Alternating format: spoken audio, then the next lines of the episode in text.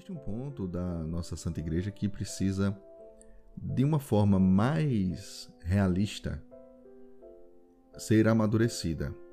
E nesse ponto, eu quero trazer aqui a questão da guerra justa, que existe também como uma doutrina dentro da dentro do catecismo da Igreja Católica, né?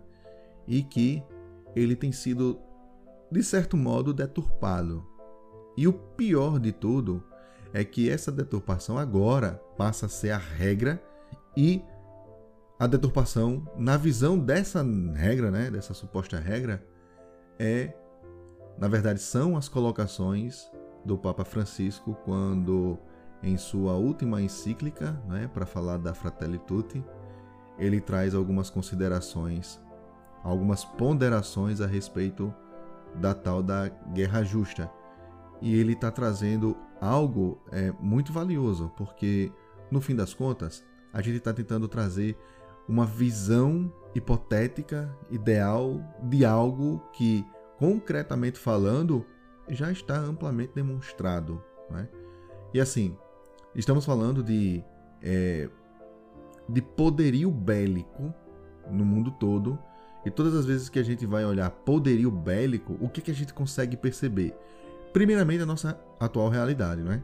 Então, é, dentro da sua cidade, dentro do, do seu bairro, na sua rua, se ela é mais pacífica e gradativamente isso é mais pacífico para você, ou seja, você sai da sua rua, entra noutra rua, você está trafegando pelo bairro, deste seu bairro você é, termina adentrando noutros bairros e a sensação é a mesma de, de, que, a, de que há paz, né? De que não existem notícias de que existe, existe a criminalidade, então você termina sendo mais é, tendencioso a acreditar nessa, nessa possibilidade pacífica, até chegar no ponto em que a sua própria cidade né, e as cidades vizinhas demonstrem a mesma realidade e, portanto, você tem um raio, um raio de paz que para você lhe convence de que talvez o mundo seja mais pacífico. Mas a gente tem que perceber que no Brasil a realidade não é essa, e que a realidade se mostra de uma maneira extremamente contrária. Evidentemente que existem contrastes, mas que, de uma forma geral, a gente, veja bem, é, na nossa visão, não tem como eu ficar bem sabendo que o outro não está bem. Não, assim, se não te dá uma agonia, pelo menos, saber que você tem o que comer e o outro não tem, então eu acho que a gente está falando de coisas diferentes. Né? Não dá para o ganho ser só seu. Porque essa não é a visão da Santa Igreja. Né? Então a gente precisa ter esse estado de sensibilidade. Né? Que eu digo, não é fácil se você está sendo exposto a uma realidade é, pacífica, é muito difícil você entender o conflito. Mas vamos lá. E no Brasil existem muitos conflitos e muitas pessoas que em suas próprias casas não precisa nem ir à rua, né? Não precisa sair pela porta. Elas já vivem um, um estado de guerra. E aí eu sempre coloco essa questão, né? Pelo menos mentalmente, de como seria essa guerra justa né, dentro de uma casa. Como é que seria isso? Né? Evidentemente que o, o próprio catecismo traz aqui as condições, mas é, antes de eu falar dessas condições, eu quero trazer aqui o ponto da, da, da Fratelitude, onde o Papa Francisco traz justamente a injustiça da guerra. E nesse caso eu não vou ler aqui, mas você pode ter acesso ao documento e vai estar lá a injustiça da guerra nos, nos parágrafos 256 em diante, tá certo? Então ali você vai ouvir coisas como. Uh, ele fala também uma coisa que termina sendo bem provocativa para algumas pessoas. E, e qual é essa coisa, né? É a tal da Carta das Nações Unidas. Então veja bem, é, o Papa destaca né, que os 75 anos de existência das Nações Unidas, a experiência dos primeiros 20 anos, desde o milênio, mostram que a plena aplicação das normas internacionais é realmente eficaz e que a sua inobservância é nociva. E aí ele está fazendo uma ponderação muito ampla, muito ampla, tá? E aí é, muita gente vai criticar a, a, a, a Fratelli Tutti justamente porque não concorda como a Carta das Nações estão sendo, é, é, ela passa a ser utilizada, entendeu? Mas aqui só num parágrafo, tá? Só num parágrafo o Papa não se exime de explicar a real situação. Gente, é a real situação. Entenda, eu posso fazer um acordo, né? Aliás, as pessoas podem é, fazer acordos com um instrumento único, né? Isso é, isso é uma questão jurídica. Com um instrumento único, tá? Mas para alguns isso aí é uma brecha para se aproveitar, não é? Criar uma fragilidade. No caso, a, a, a fragilidade aqui sentida é, é, é, nossa, é dos, é dos católicos, entendeu? Então nós temos hoje dentro disso uma fragilidade, porque o que a gente está vendo hoje, em termos de religião, é um total descaso para com o catolicismo. E diante daquilo que as pessoas têm acesso como informação legítima, simplesmente o catolicismo é referenciado como se fosse algo extremamente negativo. Então temos aí a mídia, temos o cinema, temos certas literaturas que simplesmente não contribuem para o diálogo, muito menos para a Carta das Nações. Mas a Carta das Nações, por essas pessoas que depreciam é, o catolicismo, ah, ela, ela é sim é, é assinada, entendeu? Ela é defendida. Mas justamente é por isso, não é, que o Papa Francisco ele vem aqui na sua na sua encíclica e diz: a Carta das Nações Unidas, respeitada e aplicada com transparência e sinceridade, é um ponto de referência obrigatório de justiça e um veículo da paz. Até aqui tudo bem. Mas isto pressupõe não disfarçar intenções ilícitas, nem colocar os interesses particulares de um país ou grupo acima do bem comum mundial. Ele já começa a engrossar aqui o tom de voz, tá certo? Se a norma é considerada um instrumento que se usa quando resulta favorável e se contorna quando não o é, preste bem atenção.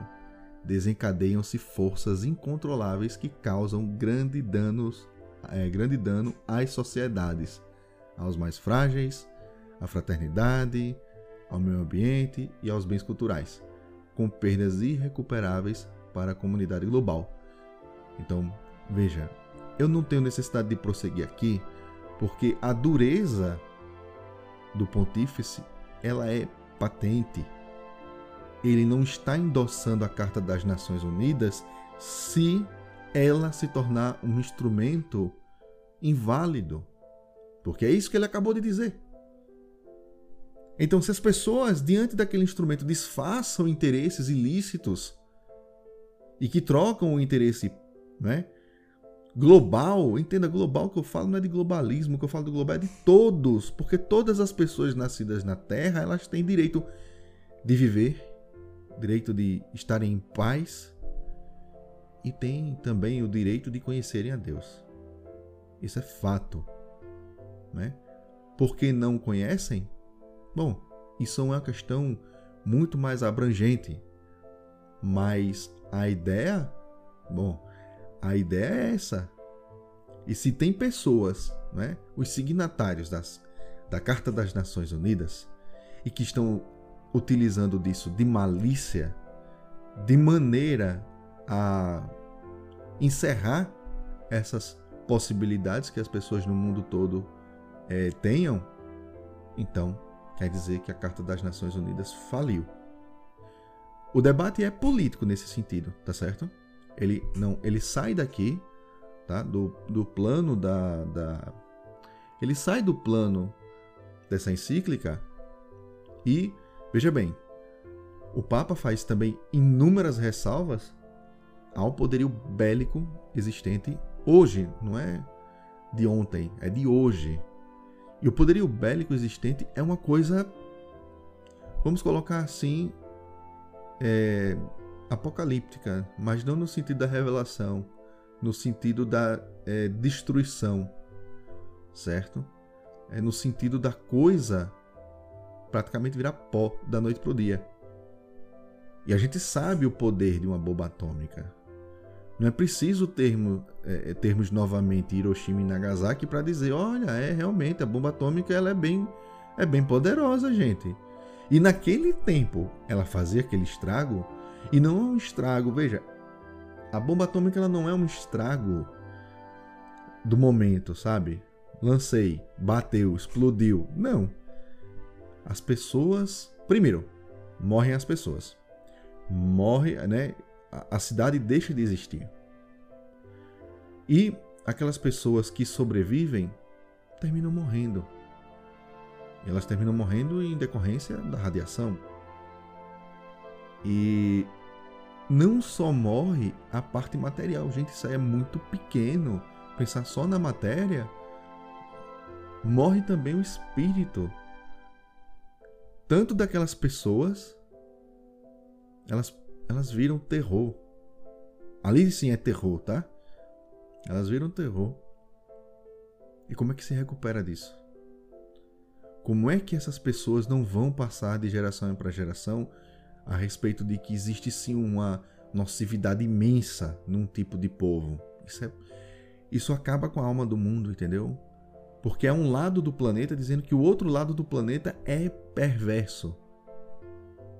Bem assim nós estamos também, né? E sem a comunicação, cada vez mais isso vai ficando pior.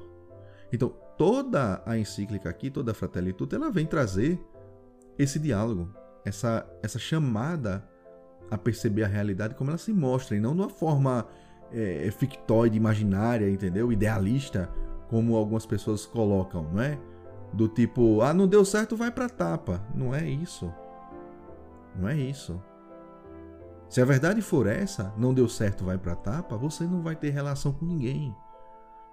A sua, é, é, é a sua natureza para um animal feroz é de semelhança absoluta, você não tem nenhuma diferença.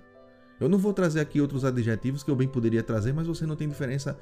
Até mesmo é, termina sendo até ofensivo para certos tipos de animais, né? Que não tem esse ímpeto porque parece ser uma coisa do ímpeto, né? A vontade de brigar, a vontade de bater, a vontade de ser excessiva, a vontade de uma série de coisas. E não tá certo. Então, olha só, veja, veja bem, tá? Veja bem como as coisas acontecem. A gente retorna aqui para o catecismo, né? E lá no parágrafo 2309 existe a ponderação, né? Devem ser ponderadas com rigor as as estritas condições de uma legítima defesa pela força das armas. A gravidade de uma tal decisão submete a condições rigorosas de legitimidade moral. São as balizas, tá certo?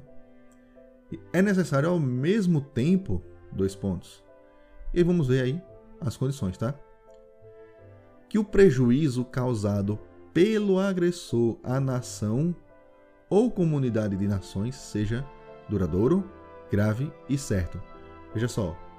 Então, existe um agressor e aquilo que ele vai causar à comunidade de nações ou a uma nação em específico precisa ser duradouro, grave e certo. Ok? E aí a gente está fazendo já uma. A gente, na verdade, está tendo aí a visão é, do, do subjugamento, né? De uma nação ou de, dessa comunidade de nações que vão, que vão ser, de fato, né? Ou vai ser, de fato, subjugadas, subjugadas. É simplesmente isso que acontece. Elas vão deixar de existir e isso é muito grave. Agora a gente precisa ter a certeza disso, de que isso vai acontecer, de que é realmente a intenção. Então existem aí pelo menos três travas: que seja algo duradouro, grave e certo. E veja bem, pode ser passageiro? Pode. Porque aquela, aquela, aquele agressor, ele pode também ser subjugado lá na frente, né? Antigamente as guerras eram mais intensas e era assim que a coisa acontecia. No Brasil mesmo, o tráfico funciona assim. O tráfico. O tráfego não. O tráfico, o tráfico também, ele é duradouro, grave e certo, tá? Mas o tráfico. O tráfico, ele, ele, ele tem essa, essas características, né? Ela, ele é duradouro, grave e certo, né? Mas é aí, vamos, vamos fazer uso aqui da legítima defesa pela força das armas? Aí já começa a relativização. Eu não vou entrar nesse ponto não, tá? Só vou trazer aqui os tópicos para a gente pensar num contexto mais global, né? Eu sempre coloco, pensa na tua rua, pensa na tua casa, pensa no teu vizinho, pensa é, mais à frente, pensa né, no, no âmbito aí da sua cidade, para depois você começar a ter uma visão a respeito de nações, entendeu? Brasil, é, Alemanha, China, é, Indonésia, enfim. Tem um segundo ponto aqui que diz que todos os outros meios de que lhe por fim se tenham revelado impraticáveis ou ineficazes. Ou seja, a coisa tem que ser, né? A agressão, ela, ela deve vir de forma a ser duradoura, grave e certa.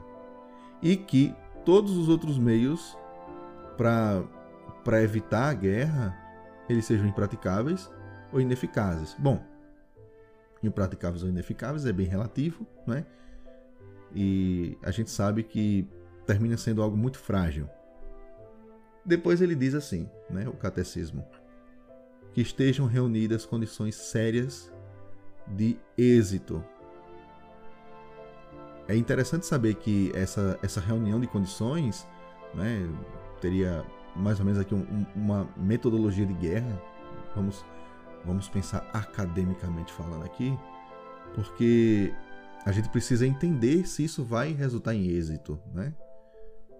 E aí também diz que o emprego das armas não traga consigo males e desordens mais graves que o mal a eliminar. Hum, aqui tem, aqui tem coisa, viu? Eu vou continuar só para fechar. O poder dos meios modernos de destruição tem um peso gravíssimo na apreciação desta condição. Será que está diferente lá do que o, o Papa Francisco é, traz na Fratelli Tutti, será? E aí, por fim, diz que estes são os elementos tradicionalmente apontados na doutrina da chamada guerra justa. E aí, quando a gente vai para as ponderações do Papa Francisco, e que ele traz né, a, a, a visão da bomba atômica, parece, né, parece que não existe algo que esteja sendo dito pelo Papa que esteja em desacordo com o catecismo. Muito pelo contrário, o próprio catecismo já traz essa questão. E quando o Papa fala que a, a possibilidade de guerra não é uma possibilidade, mesmo que venha aqui com esses, é, esses termos mais abrandados, né, como, como guerra justa, não dá para ter guerra, não dá para pensar em guerra, né?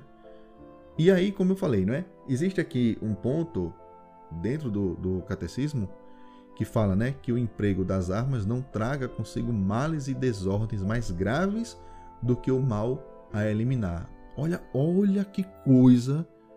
Veja, a interpretação daqui ela precisa ser uma interpretação muito alinhada.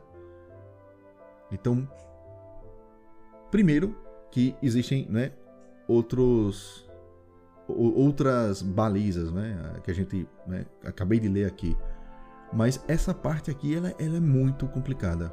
E eu, sinceramente, eu fico até sem saber como começar a explicar essa questão. Eu não quero, na verdade, explicá-la, tá? Eu vou trazer aqui um ponto de vista e que simplesmente ele está também em construção.